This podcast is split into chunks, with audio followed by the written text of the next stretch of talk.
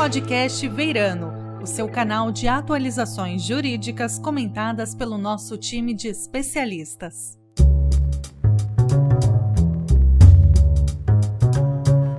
Olá a todos, muito bem-vindos ao décimo episódio do podcast Veirano Advogados, o segundo episódio podcast da área de Private Equity e Mercado de Capitais do Veirano Advogados. Hoje a gente vai bater um papo com um grande amigo da casa, uma pessoa muito bacana que tem uma carreira super interessante em jurídicos de empresas. Eu estou aqui com o Gustavo Gachineiro. Bom, em primeiro lugar, Gustavo, muito obrigado pela sua presença aí. Que agradeço, Lior. É um prazer estar aqui com vocês, virando um escritório que a gente já conhece há 20 anos, né? Quer dizer, 20 anos trabalhando com vocês, sempre foi um prazer e vai ser um, prazer maior ainda poder conversar com vocês aqui hoje. Gente, para quem não conhece o Gustavo, Gustavo ele se graduou em Direito pela USP, Largo São Francisco, fez MBA pela FGV e tem mais de 20 anos de atuação em grandes empresas brasileiras e multinacionais, eh, nas áreas jurídicas, relações institucionais, regulatórias, comunicação corporativa, sustentabilidade, relações com a comunidade, auditoria e segurança. Eh, atualmente, desde dezembro de 2017, o Gustavo é o vice-presidente jurídico e de relações institucionais da CPFL Energia. Antes disso, ele era vice-presidente de assuntos corporativos da Telefônica Brasil desde 2015. E anteriormente a isso, ele passou por diversas empresas de destaque, como a empresa GVT de telecomunicações, além de outras como Elucid, AT&T Brasil, Stifel Laboratories, Promon Eletrônica e Pardella.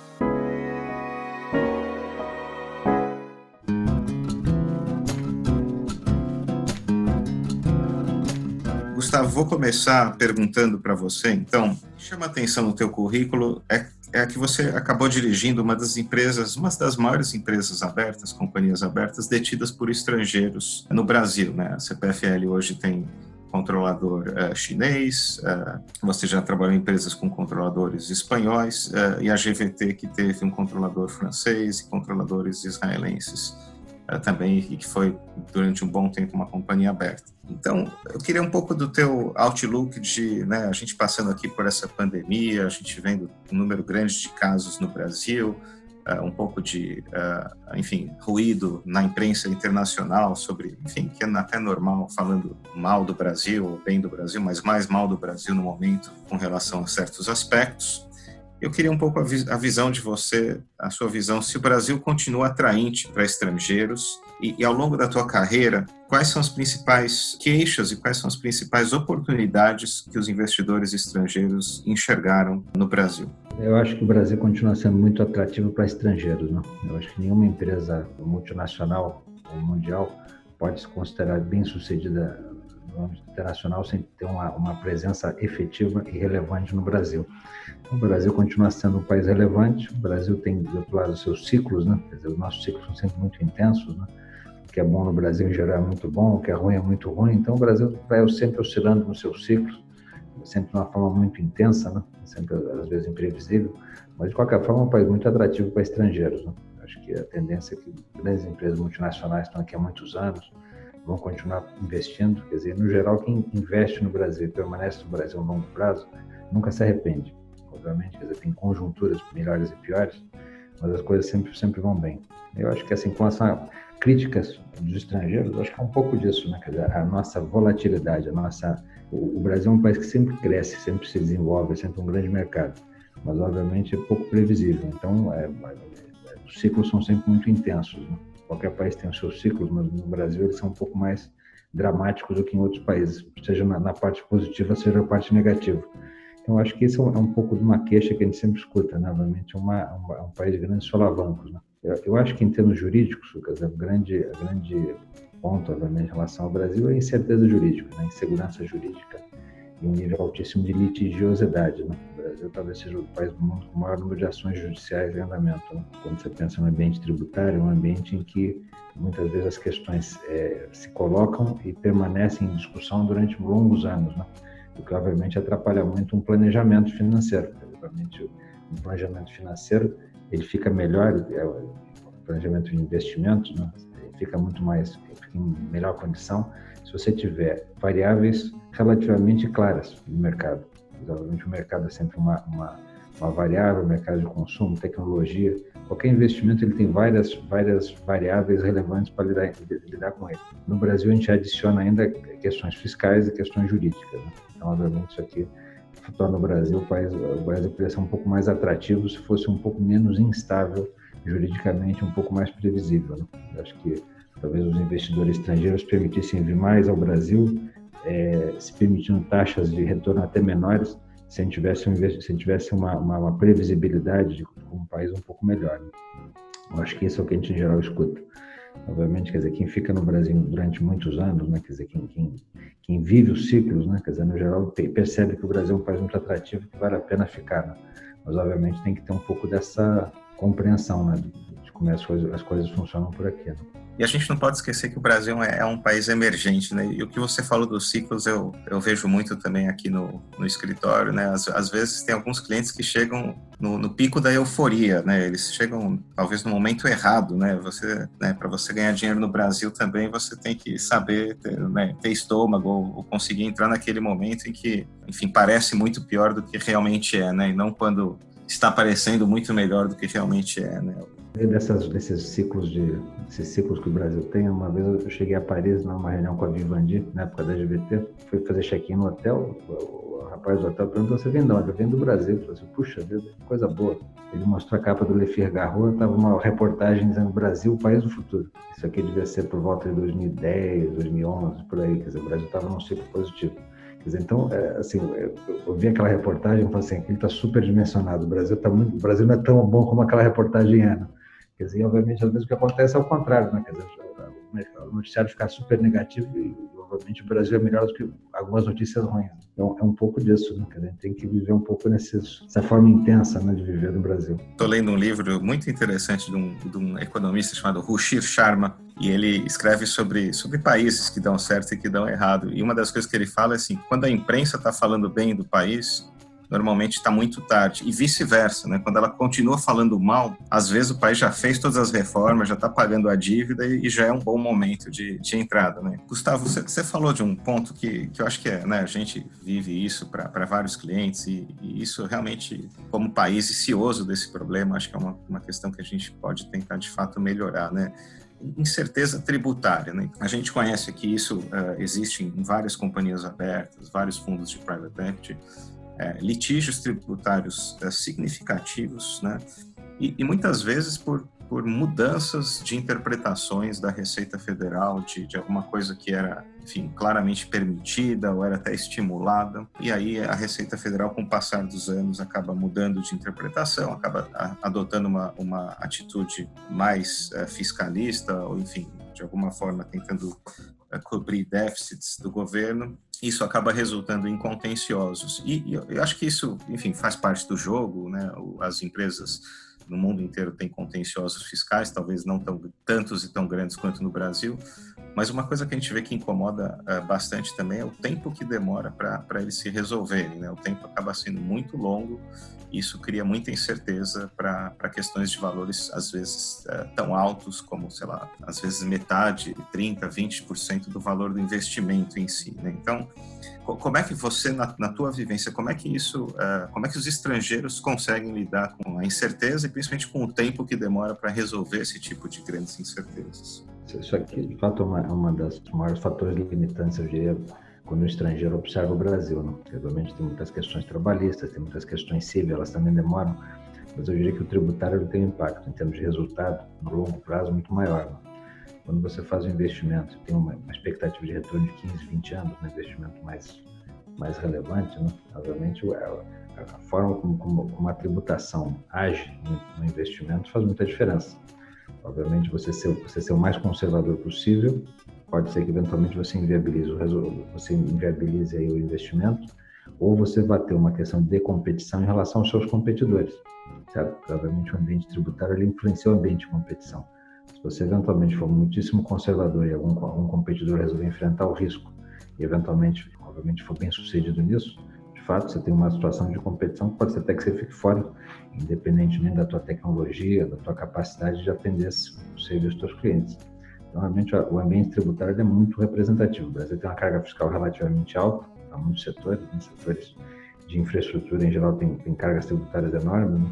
Então, de fato, quer dizer, qualquer pequena diferença tributária ela faz muita diferença no, no resultado, ainda mais se pensar o acumulado dos anos. Né? Infelizmente, quer dizer, nós não temos soluções rápidas para questões tributárias. Né? Tem questões tributárias que a gente tem visto que estão há 20 anos sendo discutidas e até hoje não temos uma, uma visão clara. Às vezes elas tendem em uma direção, depois mudam de tendência, às vezes a jurisprudência consolidada acaba, acaba mudando. De fato, tem, tem, tem situações aqui muito difíceis. Né? A consequência disso aqui no mundo dos negócios é que muitas vezes o investidor, quando vem para cá, ele se permite taxas mais altas para poder enfrentar essa sem certeza. Quer dizer, isso aqui é que nem seguro, né? De uma certa forma, já que o risco é mais alto, você vai querer um retorno mais alto também. Né? Então, isso aqui, eu acho que corrigir, obviamente, como você disse, tem toda a razão, quer dizer, contencioso fiscal, disputas fiscais e zonas cinzentas fiscais acontecem em qualquer lugar do mundo. O problema no Brasil é a intensidade que isso acontece e o tempo que demora. Se a gente tivesse uma intensidade e um tempo mais parecido com os parâmetros internacionais, eu acho que talvez a gente não tivesse essa, essa possível, esse possível desconto que os investidores acabam se permitindo fazer. E como é que o estrangeiro vê isso, né? Quer dizer, normalmente o estrangeiro ele não, ele não cria isso, né? Provavelmente vai ser uma reação. Pô, meu chega para você e fala: Fiquei sabendo que meu concorrente está fazendo isso, ele está com uma margem maior, está pegando o mercado. Como é que ele vive, enfim, nesse diverso grau de risco aí de um, de um concorrente? Ele, por um lado, querer é, não ser prejudicado concorrencialmente nisso, mas, por outro lado, ter um pouco de receio né, de, de, de exatamente onde ele está, quão agressivo ele está sendo. É, assim, de uma certa forma, assim, talvez em qualquer lugar do mundo, ter bons advogados e bons conselhos tributários, obviamente, ajuda muito a, o negócio a ser bem sucedido. Né? Mas, de qualquer forma, aqui tem variáveis realmente duras. Né? A questão da competição, ela influencia um pouco isso. Né? Obviamente, você tem uma, uma você vai, vai, fazer uma avaliação fiscal. Por exemplo, um ambiente de competição. E cada dia que passa, mais competição no Brasil. A economia abriu, né? Quer dizer, você tem setores, cada dia que passa, maior grau de competição efetiva. Né? Quer dizer, se eventualmente seus concorrentes tiverem uma interpretação e você tiver outra, pode ser que isso aqui seja o suficiente para você estar fora do mercado, simplesmente. Muitas vezes o mercado inteiro acaba se obrigando a, a caminhar no mesmo risco e na mesma disputa contra o fisco. Uma situação que não, tem jeito, né? não é uma coisa que se dispute durante seis meses, muitas vezes 11 anos, para ter uma solução. Então, de uma certa forma, é como se o mercado inteiro comprasse o mesmo risco. Né? Isso aqui não é positivo, né? Eu acho que isso aqui, de fato, é, é, acaba criando instabilidade. Né? fato, não é, não é uma coisa boa. Né? Eu acho que uma solução rápida para as questões acaba sendo, qualquer que fosse, às vezes uma solução rápida, mesmo negativa, é melhor do que nenhuma solução. Né? Eu acho que esse é o ponto, né? em termos de competição, certamente. Se tivesse uma solução definitiva e rápida para, alguns temas, né? quer dizer, porque equalizasse todos os competidores no mesmo, reorganizasse todo mundo no mesmo nível, isso aqui seria muito mais positivo. Infelizmente, o tempo em que as coisas acontece no ambiente tributário brasileiro realmente é muito é, é um grande desafio para o país. Né? Sem dúvida. Enfim, vamos ver se essa, essa reforma anunciada, né, pelo menos a primeira fatia dela, né, ajuda pelo menos na simplificação, né, e, e, daí, eu, eu, sou um grande fã né, da simplificação, eu acho que o simples acaba criando menos interpretação, menos exceções, e disso derivam coisas boas, né.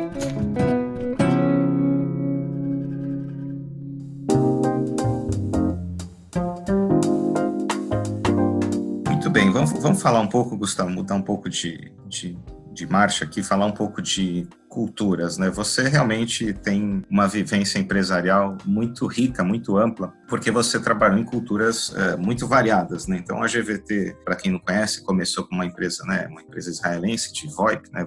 Voice over IP, e se transformou numa gigante da telefonia, acabou sendo adquirida pela Vivendi eh, e, depois pela telefônica Vivo, não sei se, se daí que você começou na Vivo, depois você, você nos conta aqui. Então, duas culturas aí, né? Israel e França. Depois, na própria Vivo, uma cultura espanhola, uma cultura forte de negócios. Os espanhóis são muito orientados a, a fazer negócios fora da Espanha, até por razões fiscais, né? E, finalmente, na CPFL, é, sob administração chinesa, né? Então, você, eu já contei quatro continentes, né? Então, conta um pouco para a gente como é que é essa diferença toda de, de culturas, fora as outras, né, americanas, brasileiras, enfim, mas tua vivência, os teus desafios para você se adaptar a todas essas culturas e como essas culturas também se adaptam com o management local e, e, e olham o management local. Eu acho que assim, provavelmente adaptação cultural. O Brasil é um país que tem historicamente recebe estrangeiros desde que nasceu praticamente. Né? O Brasil nasceu recebendo gente de fora, né? Quer dizer, o Brasil tem sangue de todos os continentes, todas as raças, o que faz o Brasil um país muito interessante, inclusive. Né? Essa, essa, diversidade toda, eu acho que para o Brasil é, uma, é, um grande diferencial né? para o futuro. Né? Um país tem, tem essa, essa diversidade, é uma, é uma, é um grande diferencial competitivo para um país. Né?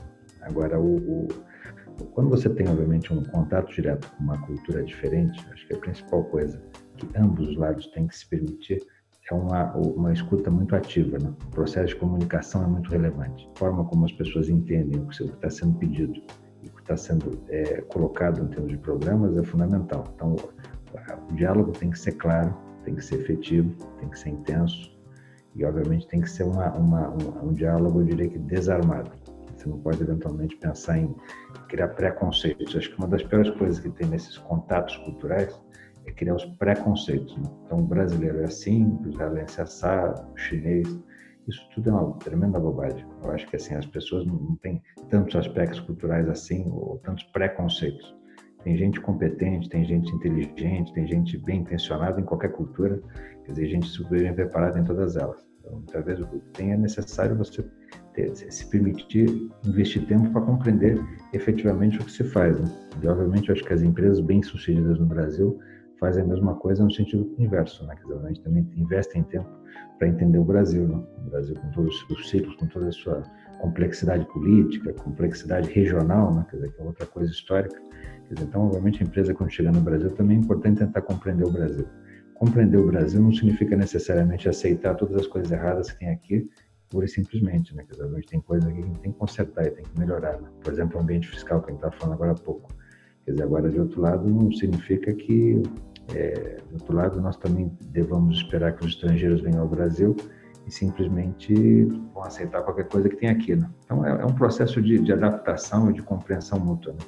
Gustavo, nesse contexto ainda, se a gente for pensar, né, não necessariamente todas, mas várias das empresas brasileiras que vão ao exterior são empresas que se destacaram no Brasil, já conquistaram muito mercado, né, aqui internamente, foram buscar mais espaço fora. Eu queria saber da tua, na tua visão, como você é, viu por dentro muitas grandes empresas estrangeiras que se destacaram aqui no Brasil também, se você também tem, essa visão de que as empresas que acabam vindo para cá, enfim, né, tem, buscam esse, serem multinacionais e terem uma presença relevante no Brasil, são empresas de uma administração diferenciada, passaram por um processo de, entre aspas, seleção natural, uma grande organização que, que, que realmente chamou a tua atenção ao longo do, da tua carreira. Não sei se isso é o padrão de todas as multinacionais, né? mas de fato, apesar de eu ter trabalhado com empresas de, de, de lugares muito diferentes, foi essa impressão sempre que eu tive. Né? Pessoas enviadas ao Brasil sempre eram pessoas muito bem preparadas, né? talvez até pela importância do Brasil. Né? Eu imagino que uma empresa multinacional, quando manda alguém para o Brasil, sabe que está mandando alguém para um desafio grande, né? um grande mercado, um grande potencial, com grandes riscos. Né? Então, talvez mandem para cá, de fato, o que eles têm de melhor. Né? Foi a impressão que eu tive em várias empresas. Né? No caso da Telefônica, obviamente, é uma empresa que tem uma experiência internacional, uma experiência multinacional na América Latina muito grande, obviamente, né? então tinha muita gente já tinha circulado bastante aí pela, pela, pela América Latina, quer dizer, mas de qualquer forma, todas elas têm, trazem para cá gente muito bem preparada. Né? Acho que talvez seja um pouco desse mix de grande mercado, grande potencial, grandes ambições e grandes riscos. Né? Eu acho que esse é o ponto. Né? Você pega, por exemplo, no nosso caso aqui na CPFL State Grid. Grid tem mais de um milhão de funcionários na China. Né? Então, imagino que a, a seleção para a área internacional deve ser uma seleção muitíssimo concorrida. Né? Então, por aí você imagina o nível das pessoas. Né? Realmente a gente é extremamente bem preparado. Sim, não, isso realmente é impressionante. Eu me lembro que quando quando estava no processo de aquisição, alguém falou isso, né? A State Grid tem um milhão de funcionários, que é mais ou menos a população da cidade de Campinas, que é onde está sediada a CPFL. Aí você vê a, a dimensão do negócio, né? Realmente é, é inacreditável, super impressionante.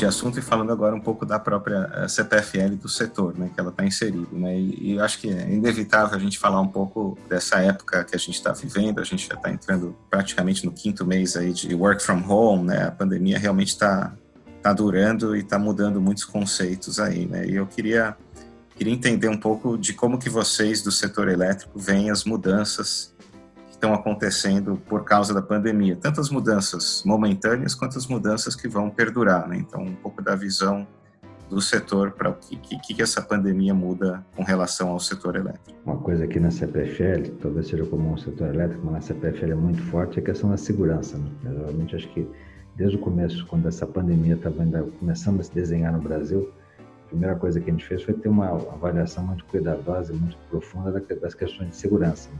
Realmente, a empresa elétrica tem isso como um grande, um grande valor. Né? No caso da CPFL, nós dizemos que é sempre nosso principal valor é a segurança. Então, sem dúvida, a segurança dos colaboradores é, foi uma, uma, grande preocupação desde o começo. Home office, todo mundo que pôde ser, ir para home office e, obviamente, o pessoal que permaneceu trabalhando em campo, né? porque, obviamente, não é possível fazer uma série de atividades a partir do home office. Quer dizer, também foi feito com todo o estudo técnico e científico para que a segurança fosse a maior possível. Né? Então, obviamente, a gente tem, tem atravessado aí razoavelmente bem esse momento difícil. Agora, é, obviamente tem mudanças que vão, vão acontecer para sempre, né? Eu acho que é todo essa, esse embarque de tecnologia, né? quer dizer, nós estamos aqui conversando à distância, francamente não é relevante em que lugar do mundo a gente está, desde que a gente tem uma internet de boa qualidade, a gente consegue conversar, consegue trocar documentos, consegue, de fato, eu diria que toda a digitalização da economia, ela ganhou um impulso, diria que grande e inesperado, né? a digitalização era um movimento natural, era a direção natural de qualquer empresa, de qualquer processo. Né? A gente dizia que há um tempo atrás que no, futuro do mundo, quem não for digital não vai, não vai existir, né? quer dizer, praticamente não existe uma economia digital. Né? Se, não, se não for digital, não é economia. Então, quer dizer, isso, isso gera realidade antes. Né? Com essa pandemia, isso aqui passou a ser uma realidade absolutamente inexorável e, e obviamente, não tem como voltar atrás. Né? Eu acho que isso aqui acelerou bastante. Então, acho que se Deus quiser, em breve vamos ter vacina, vamos poder voltar a nos encontrar pessoalmente, né? A questão de encontros pessoais e, e, trabalho em conjunto pessoal vai deixar de ser uma restrição sanitária. Do outro lado, quer dizer, eu acho que muitos desses eventos, muito, muito que a gente conseguiu fazer ao longo da pandemia permanece, né? Essas reuniões, muitas vezes com gente à distância, super eficientes, né? Assim, no passado você tinha que fazer grandes viagens, muitas vezes fazer uma, duas horas de reunião. Agora você percebeu que dá para você fazer isso aqui gastando só uma hora ou duas mesmo, né? sem precisar necessariamente de grandes deslocamentos. Por aí vai, né? Quer dizer, muito, muito do que, em termos de documentação, muito do que se fazia de, de forma física tem, tem migrado automaticamente, rapidamente o meio digital. Nos nossos meios de atendimento, por exemplo, para usuários, quer dizer, os digitais cresceram de tamanho, quer dizer, cresceram de importância, cresceram de tamanho. Então, é, isso é, uma, é, uma, é o caminho, o caminho do futuro, não tem jeito. Quem, quem, as empresas estão melhor preparadas para esse momento, eu diria que estão, realmente sobrevivendo melhor à crise. Né? Hoje, na CPFL, aproximadamente 80% dos atendimentos não são é, físicos, né? não são nem agência, nem um call center com atendente. Então, nós já estávamos relativamente preparados para esse momento. Né? Isso, obviamente, facilitou um pouco o processo de, de, de condução da CPFL. Né? Obviamente, quem estava numa condição não tão avançada tem um pouco mais de dificuldade. Né? Mas é uma coisa certa, né? temos, temos que avançar. Né? Vamos conversar mais à distância. De qualquer forma, tem funcionado. Né? Acho que esse é um, um grande ponto. É impressionante a adaptabilidade do ser humano, né? Até, até quem já não é tão novo assim que nem, que nem eu, assim, já é, hoje em dia estou um mestre dessas tecnologias, do Zoom, do Teams, né? Então eu tinha certeza que não conseguiria né, me adaptar. Né? Então quando você fala que 80% dos seus atendimentos uh, são digitais ou enfim, né? É incrível porque realmente você não espera, né? Você fala, bom, né? O brasileiro não está pronto, ele precisa ir lá tomar o um cafezinho e na verdade você vê que não é nada disso, né? Ele vai fazer aquilo que é que é mais eficiente, que é mais fácil, né? Então, você, você, realmente é super legal saber que, que a gente está passando por uma fase mais eficiente, menos burocrática, né, em todos os seus aspectos.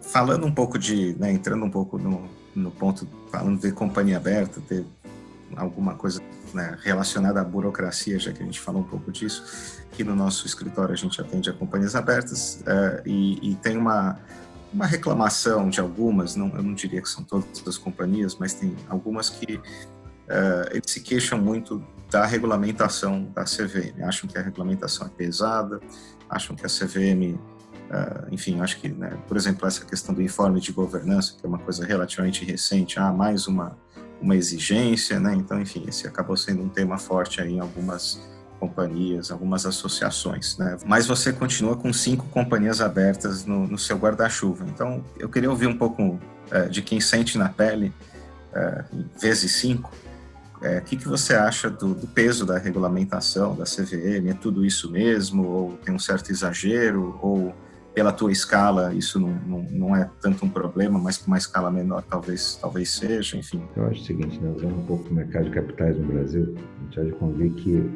nós somos um modelo extremamente bem sucedido, na minha visão. Nós, nós conseguimos ter um, ter um, mercado de capitais ativo, em que pese todas as dificuldades cambiais, fiscais, etc. Quer dizer, atraímos capital de estrangeiro em grande quantidade, quer dizer, conseguimos abrir capital de muitas empresas. Dizer, então, o mercado brasileiro hoje de, de capitais é um mercado respeitado, quer dizer, os melhores investidores do mundo vêm investir ao Brasil, obviamente por conta dessa, dessa organização que de fato existe no Brasil. Desde grandes escritórios de advocacia, as, as principais firmas de contabilidade, de, de, auditoria estão aqui no Brasil, dizer, temos um esquema absolutamente profissional para lidar com isso, a regulamentação da CVM. Dizer, tudo na vida pode ser um pouco melhor, mas o fato é que tanto a autoridade do mercado quanto a regulamentação nos permitiram atingir essa, esse patamar, né? desde a B3, CVM, todo, todo, todo esse, ambiente é um ambiente muito saudável, muito são, que obviamente permitiu, por exemplo, uma empresa como a State Leader de fazer abertura de capital no Brasil, né? dizer, com muitas empresas estrangeiras, Santander, a própria Vivendi no passado, quer dizer, muitas outras empresas estavam se permitindo investir no mercado de capitais abertos no Brasil, empresas estrangeiras. É, eu acho que assim, então, na minha opinião, ele, como figura geral, é um mercado virtuoso. Obviamente, tudo na vida pode melhorar um pouco. Eu acho que uma das preocupações que eu teria na evolução aí da regulamentação desse mercado obviamente, um nível de burocracia, certo? Quer dizer, o nível de burocracia, quando ele cresce muito, ele, obviamente, ele vai afetar marginalmente grandes empresas. Assim, uma empresa como a nossa, que é bastante grande, quer dizer, então, historicamente, a gente tem condição de lidar com, essa, com esse nível de demanda que existe no mercado. Talvez empresas de menor porte, para empresas de menor porte, isso aqui começa a ficar cada vez mais difícil. Então, quer dizer, eu acho que essa, essa calibragem entre o nível correto de burocracia e de, de demandas, né? na burocracia no sentido pejorativo, né? é mais são, são todas as demandas de controle que uma empresa de capital aberto tem que ter. Né? Normalmente, se você pesar demais a mão nisso, a tendência é você impedir que empresas de menor porte se, se sirvam no mercado de capitais para poder captar recursos e investir. Né? Então, acho que esse é um pouco da, assim, da calibragem que tem que ser feita entre o nível de demanda que, que o mercado exige versus o tipo de, de, de, de, segurança que isso aqui se permite ter. Né? Hoje nós estamos num mercado muito seguro. Obviamente tem muitas demandas, ele é um mercado muito seguro, o que é muito positivo. Agora a pergunta é se a gente, a gente não deveria ter alguma, algo um pouquinho mais simples que permitisse, por exemplo, empresas de um patamar um pouco menor acessar o mercado de capitais de uma forma mais simples, mais barata. Né? Acho que essa é, um, é, uma boa provocação, uma boa reflexão para ser feita né? para o país e para para as autoridades do mercado. Ainda que, obviamente, repetindo, na minha opinião, nós somos um modelo bem sucedido de mercado de capitais, apesar disso é muito interessante, até da última vez que a gente conversou, né? Eu acho que até, enfim, algumas semanas a agenda, a, a visão estava até mais negativa, né? E como mudou, né? Assim, em poucas semanas você tem uh, um número gigante de empresas acessando o mercado e, e, até algumas não são tão grandes assim. E eu, eu quero crer que a gente entrou num momento, até por conta de taxas de juros, uh, mundialmente falando, mas também no Brasil, que você tem um, uma alocação de capitais grande para o mercado acionário, né? E você tem exatamente por isso até muitas empresas menores indo ao mercado, né, e, o interesse grande de investidores brasileiros, né. Então, realmente a gente está num momento muito interessante para isso e talvez a regulamentação venha a reboque, né. Eu também acho que a regulamentação é de muita qualidade, a CVM, assim, realmente é um oásis, assim, de os órgãos públicos brasileiros, a qualidade é excepcional e as medidas que eles tomaram, por exemplo, no contexto da Covid foram rápidas e foram definitivas, né? Assim, realmente chamou atenção, foram coisa de dias. Eles tinham excelentes uh, medidas para facilitar a vida das empresas, então mostra que estavam super ativos e super antenados com as melhores práticas aí do, do resto do mundo, cada vez mais uh, melhorando a regulamentação para empresas menores e tornando o mercado até mais atraente do que já é. Né? E nesse ponto, Gustavo, especificamente com relação a a governança, né? Você é, pensando aqui nas três companhias abertas que você uh, dirigiu jurídico, né, GVT, Vivo e CPFL, né? Você vê uma mudança, da, da, vamos dizer assim, do padrão de governança corporativa de companhias abertas brasileiras, uma evolução. O que, que você tem para contar nesses, sei lá, quase 15 anos aí que você ou quase 20 anos que você está em companhias abertas brasileiras, especificamente controladas por estrangeiros? Eu, acho que assim, a minha experiência foi muito positiva, hum, talvez assim menos por causa da minha atuação específica, mas mais por causa da postura dos investidores. Né? Eu acho que assim são empresas que sempre levaram muito a sério a questão da governança, sempre tiveram um grande respeito pelos, pelos acionistas minoritários, isso é um ponto relevante, né? Porque, você, quando, quando se permite abrir o capital, e obviamente mantendo a condição de controlador, você tem que ter uma clareza que você tem sócios, eles, eles têm que ser ouvidos, têm que ter, obviamente, tem que ser respeitados da melhor forma, né? Então, essa é uma, é uma coisa clara, né? Obviamente, tem, tem objetivos que têm que ficar claros, os objetivos da empresa têm que ser bem claros para todo mundo, e, obviamente, os problemas da empresa têm que ficar bem claros para todo mundo e as principais decisões têm que ser também tomadas de uma forma muito transparente. Né? Então, acho que esse é o grande desafio que tem na, na, na empresa de capital aberto. Né? Eu acho que essa é uma, é uma, é uma tendência. Né? Obviamente, é muito bom ter sócio, você consegue financiar os seus grandes projetos de investimento. De outro lado, quer dizer, a partir de, de então, quer dizer, qualquer decisão ela passa a ter uma, uma, uma, uma lógica de, de de evolução que tem que ser respeitada. Obviamente você tem objetivos, tem que ser claros, tem que ter cada decisão tem que ser tem que ser feita da forma tem que ser tomada da forma certa. Né? Então acho que esse é, um, é um, ponto relevante. Quando a gente está falando que o mercado brasileiro hoje é maduro e bem sucedido, certamente isso aqui também dependeu não apenas da, da, da boa atuação da CVM, da B3, mas também de uma mudança de mentalidade das empresas. Né? Antigamente a gente dizia que a gente tinha empresas que não queriam, tinha, tinha empresas que não gostavam de sócios, né? não gostavam de fato de ter sócios, tinham, tinham, tinham grandes controladores que não gostavam de sócios. Dizer, acho que a, a, mentalidade mudou muito. Né? Multinacionais vindo ao Brasil talvez tenham ajudado um pouco nisso também. Dizer, tinham talvez um pouco mais de experiência internacional nessa questão de ter sócios, né? de ter que lidar com, com, com as decisões de uma forma mais estruturada, mais a longo prazo, de uma forma mais transparente. Então, acho que certamente a postura das empresas também ajuda um pouco esse, esse movimento de credibilidade. Eu acho que esse é um ponto que o Brasil certamente evoluiu. Você viu é, um fortalecimento do papel do Conselho de Administração nesses, pensando nesses anos todos? Assim, isso é uma coisa que transparece como uma, uma mudança que aconteceu? Eu vejo que sim, quer dizer, acho que o Conselho de Administração não só ele se fortaleceu, como ele tem a, a função dele é mais clar, é claramente distinguida em relação à diretoria. Eu acho que esse é um grande ponto. Né? Eu acho que a diretoria e o conselho de administração têm funções bastante distintas no dois. Quer dizer, obviamente, dependendo da, da, da, do momento da empresa, do momento do mercado, essas coisas, essas distâncias às vezes não são tão nítidas. Né? Quer dizer, eu acho que o Brasil evoluiu, o conselho de administração passou a ter uma função muito clara, certo? Muita gente, inclusive, é, conselheiros profissionais que, que tem muita clareza do, do, da função e do papel de conselheiros do conselho e, obviamente, a função da diretoria é uma função distinta, super relevante também, obviamente complementar, as coisas se complementam. Então, eu diria que isso aqui ficou bem mais claro. Né? E, obviamente, é, é fundamental para uma empresa de grande porte, e talvez até para de pequeno porte, né? que então, tem capital aberto, que, que essas, essas, essas engrenagens funcionem de uma forma organizada. É importante que o Conselho de Administração exerça a sua função na plenitude e que a diretoria também exerça a sua função na plenitude. Né? Cada, cada um dos componentes tem que funcionar bem. Né? Eu acho que isso evoluiu no Brasil, sem dúvida nenhuma. Acho que essa é uma das razões pelas quais a gente está conseguindo captar mais dinheiro, mais, mais recursos. Né? Eu acho que é uma certa confiança de que nós estamos lidando isso aqui de uma forma profissional. Né? Sem dúvida. Que falavam né, que, a, que a nossa lei das SA de 76 ela foi desenhada para corporations num país que não tinha corporations. Né? Então, e, e, a gente vê ao longo do tempo que, que várias. Uh, regras que estão na lei das SA, a gente começa a entender elas melhores porque o próprio a mentalidade mudou. É, eu acho que cada dia que passa isso acontece mais, né? talvez assim tem, tem o papel do controlador ele tem ele também tem tem, tem certos limites, né? ele tem, tem uma, uma, uma, função relevante muitas vezes, mas de qualquer forma tem, tem, tem limitações claras, né? tem que ser provavelmente tá, acabam obviamente nos direitos minoritários, tem que ser respeitados. Acho que tem uma evolução aqui, né? acho que estamos, estamos captando mais, mais recursos, temos mais IPOs, né? tivemos ondas de IPO grandes aí nos nossos ciclos positivos, Quer dizer, se Deus quiser, eu acho que esse dinheiro todo pode entrar no Brasil, tem muito dinheiro aí nesses fundos que podem, podem ingressar no mercado de capitais no Brasil, pode ser fundamental até para a recuperação pós-pandemia. Né? O Brasil pode ter boas oportunidades, um câmbio alto, taxa de juros muito baixa. O Brasil pode, trazer, pode ter grandes oportunidades aqui, que obviamente com, com, obviamente com nível certo de investimento podem ser aproveitadas de uma forma muito positiva.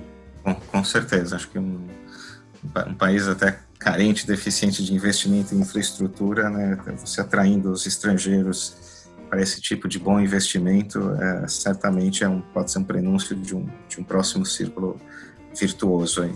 E também falando um pouco disso, é, da questão de investimentos é, em infraestrutura, a CPFL, de certa forma, surpreendeu todo o mercado, né? porque é, depois que comprou o controle da Camargo e dos fundos de pensão, depois da oferta pública, em vez de fechar o capital, como é relativamente comum, a CPFL fez, em 2018, salvo engano, o, seu re-IPO. Né? Então, acabou lançando ações no mercado, foi uma oferta grande, bem sucedida, quase 3 bilhões de reais, ou até um pouco acima disso e, e foi uma coisa que o mercado não esperava. Uh, se você puder contar um pouco como é que foi esse movimento e como é que tem sido a relação com, com a base acionária. Né? Acho que é, é o primeiro, salvo engano, é a primeira empresa aberta uh, brasileira controlada por chineses uh, que completou uma oferta importante, salvo, salvo engano. O relacionamento tem sido o mais harmonioso possível. Né? Dizer, eu acho que para a State Grid, quando eles obviamente decidiram fazer esse movimento, eu imagino que eles tinham total confiança que é tanto no seu nível de governança como no seu nível de profissionalismo, obviamente, na administração da empresa. Eu acho que essa confiança toda é absolutamente justificável. Né? Eles têm uma, dizer, são uma empresa muito grande na China, estão acostumados a ter um nível é, muito sofisticado assim de, de, de, de controle, né? então obviamente não teriam grande dificuldade de convencer o mercado de obviamente esse nível de controle é adequado, é absolutamente moderno uma empresa de uma empresa de grande porte como a CPFL. Então, acho que isso foi colocado de uma forma muito tranquila, muito natural até, entendeu? Obviamente, o fato de não ter tido ainda uma grande empresa estatal chinesa com capital, controlando uma empresa de capital aberto no Brasil, talvez tenha sido uma questão da oportunidade, né? De qualquer forma, acho que isso aqui pode, ter, pode até acontecer mais vezes. Né? Muito respeitosos em relação ao país, né? Tem uma grande preocupação com relação a, a, uma visão de longo prazo, né? Obviamente, para os chineses não existe nada é, que faça sentido se não fizer sentido no longo prazo, né? que é uma coisa que dá muita consistência para as decisões, né? dizer, tem, elas são sempre muito validadas, muito, muito discutidas, né? quer dizer, muito, é tudo muito coletivo. Então, quer dizer, isso aqui é uma coisa muito positiva, né? Quer dizer, os investidores têm visto a CPFL, têm visto bons resultados, obviamente, isso aqui sempre é uma coisa positiva, né? Final das contas, os investidores esperam de fato que a empresa possa entregar bons resultados, né? isso tem acontecido. Mas acho que a forma dos resultados acontecendo, a forma da relação com os minoritários tem que ter agradado muito.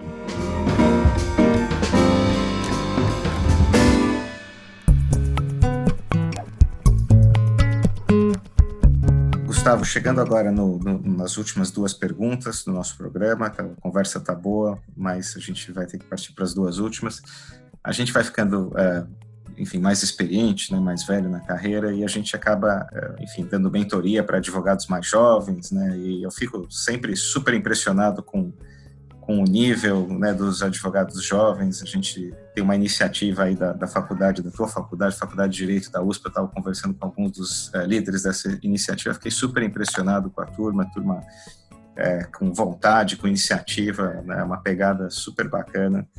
É, e, e, eu acho que uma coisa que sempre perguntam, né, é assim, ah, o que, que eu faço para ter sucesso? O que, que eu faço para ser bem sucedido? E aí eu vou te encaminhar essa pergunta: como é que você faz para ter esse sucesso, para ser tão bem sucedido numa carreira em empresas? Né? Então, queria que você falasse aqui para nosso público. Muitos, muitos deles são pessoas jovens que querem saber o que, que eles, que, what it takes. Obrigado pelo, pelo bem sucedido, né? Quer dizer, a gente tem tentado né, fazer a coisa da melhor forma. Eu acho que uma carreira em empresa, uma coisa que é importante um advogado quando vai para a empresa entender, é que, obviamente, o, o que uma empresa espera de um advogado é que ele não seja só um advogado. Quer dizer, que tem que, obviamente, ter todo o conhecimento jurídico, isso é fundamental, tem que ter bom conhecimento jurídico, mas ele tem que ter uma compreensão do negócio, certo? Quer dizer, assim, muitas vezes você vai ter, poder servir de especialistas em vários segmentos do direito, várias, várias nuances, você sempre pode, pode servir a opinião de advogados externos, muitas vezes altamente especializados. Mas o advogado está dentro, de, dentro de casa, o que ele precisa fazer é compreender o business, compreender o negócio, compreender quais são as necessidades, quais são os riscos, e obviamente a partir deles ajudar a empresa a tomar boas decisões. Né? Obviamente isso aqui vai desde compreender a cultura até, até compreender os detalhes do negócio. Então, um advogado de empresa tem que, tem que entender o negócio. Não adianta, assim, você se permitir, você se colocar como se fosse um advogado externo dentro da empresa. Então, acho que a compreensão do negócio é fundamental. Né? Isso foi uma coisa que eu sempre me esforcei muito a fazer. Né? Uma, uma, nós, nós somos uma área jurídica que a gente pode, que a gente não, não, tem que entender como é que a empresa ganha dinheiro, como é que ela gasta o dinheiro, como é que ela, como é que ela se arrisca, como é que a tecnologia funciona, quer dizer, como é que ela vai impactar o negócio nos próximos anos. Quer dizer, você tem que, aos poucos, na medida que você compreende melhor o negócio, você vai começar a antecipar certos riscos, começa a antecipar certas tendências, começa a melhorar o planejamento e começa a influenciar as demais áreas da empresa, além da jurídica, obviamente, a partir de, um conhecimento que é jurídico. O conhecimento jurídico é muito importante num país como o nosso.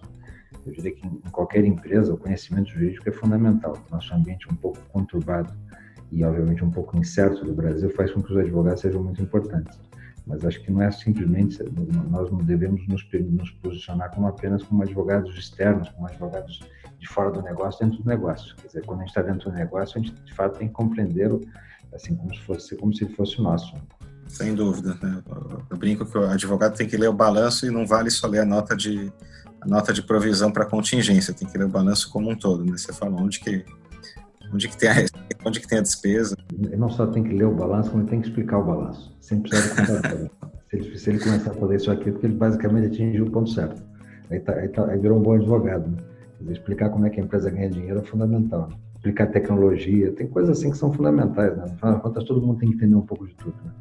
As outras áreas, o financeiro, o cara da, da, da engenharia, vai entender um pouco da, do ambiente jurídico também. Isso é normal. Né? Isso aqui é uma osmose, né? as coisas vão, vão transitando de um lado para o outro. Sem dúvida. Acho que esse é, esse é até um sinal de uma empresa bem sucedida. Né? O, todo mundo falando também da área do outro significa que, vocês estão trocando muita informação, que é um, é um bom sinal. Gustavo, estamos chegando aqui no, no, no, fim do nosso papo, aqui a gente tem um tempo uh, limitado aqui, mas eu queria deixar uma última pergunta, que é uma coisa mais pessoal, mais uma curiosidade, que é a questão do, do legado da pandemia, né? Que, enfim, talvez seja um legado longo, né? Como um amigo meu disse outro dia, essa, essa pandemia está tá demorando tanto que não tem mais desculpa para você não aprender a tocar violão, né? Achava que ia ser pouco tempo e tal. Mas cada um tá, tá, tá, tá descobrindo ou, ou, indo atrás de uma habilidade, né? Tem gente, gente aprendendo a falar francês, tem gente se especializando a fazer, a cozinhar ou preparar drinks, né? enfim, cada um na sua especialidade. Eu queria saber qual que vai ser o teu legado pessoal aí da pandemia, né? Quando isso acabar, que você vai poder contar para os teus netos. Tem muita coisa interessante nessa pandemia, né? Obviamente, o home office faz com que a gente se aproxime mais dos filhos, né? Obviamente, eu estou com eles muito mais próximos, né? É uma coisa curiosa. Né? No geral, você está no escritório, você está longe deles. Quando você está em home office, você encontra com eles várias vezes ao dia, né? Então, isso é uma coisa muito interessante, tanto para eles quanto para mim, né? Isso tem sido uma experiência diferente. Agora, uma coisa que eu tenho feito durante a pandemia, que tem sido interessante, é encontrar gente velhos tempos, né? Realmente eu, eu, sou de São Paulo, morei muitos anos em Curitiba, agora estou em Campinas. Então, tem gente que eu conheço muito, muito espalhada geograficamente por aí, né? Obviamente, com, essa, com todos esses mecanismos de videoconferência e, e obviamente, toda essa, toda essa tecnologia que a gente descobriu que existe funciona tão bem, eu tenho, tenho me permitido encontrar muita gente, né? Muita gente que eu não vejo há muitos anos. Né? Então, é, muito interessante isso, né? Quer dizer, tem, às vezes você tem que acertar o fuso se a pessoa está fora do Brasil, tem que muitas vezes combinar direitinho os horários, né, para poder fugir dos horários de trabalho. Mas de qualquer forma, quer dizer, tem sido uma coisa muito interessante. Né? A gente percebeu que o mundo é um pouco mais, é um pouco menor do que a gente imaginava que ele era. Né? Quer dizer, obviamente, se a gente se permite, a gente arranja tempo para fazer tudo. Né? Então, isso, isso, tem sido uma experiência interessante. Eu já encontrei amigos de muitos e muitos anos no meio dessa pandemia, conversei, quer dizer, já, uma coisa muito interessante. Né? Quem diria que essa pandemia, que teoricamente está tá separando as pessoas, na verdade também de alguma forma está tá ajudando a uni-las, né? Mas não aprendi a tocar violão. Tocar violão, acho que essa vai ser essa só na próxima vez. Meu talento musical é muito limitado. Se durar todo o tempo que estão falando que vão, vai durar, eu acho que até, até violino eu vou conseguir, porque pelo menos Stairway to Heaven eu vou tentar tocar. Vamos ver.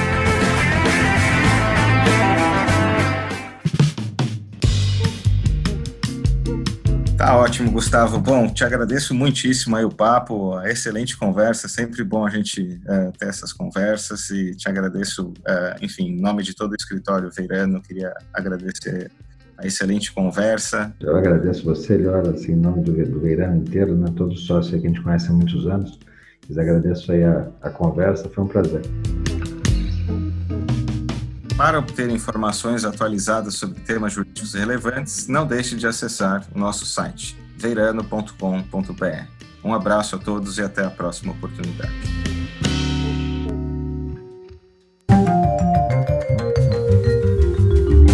Você ouviu Podcast Veirano.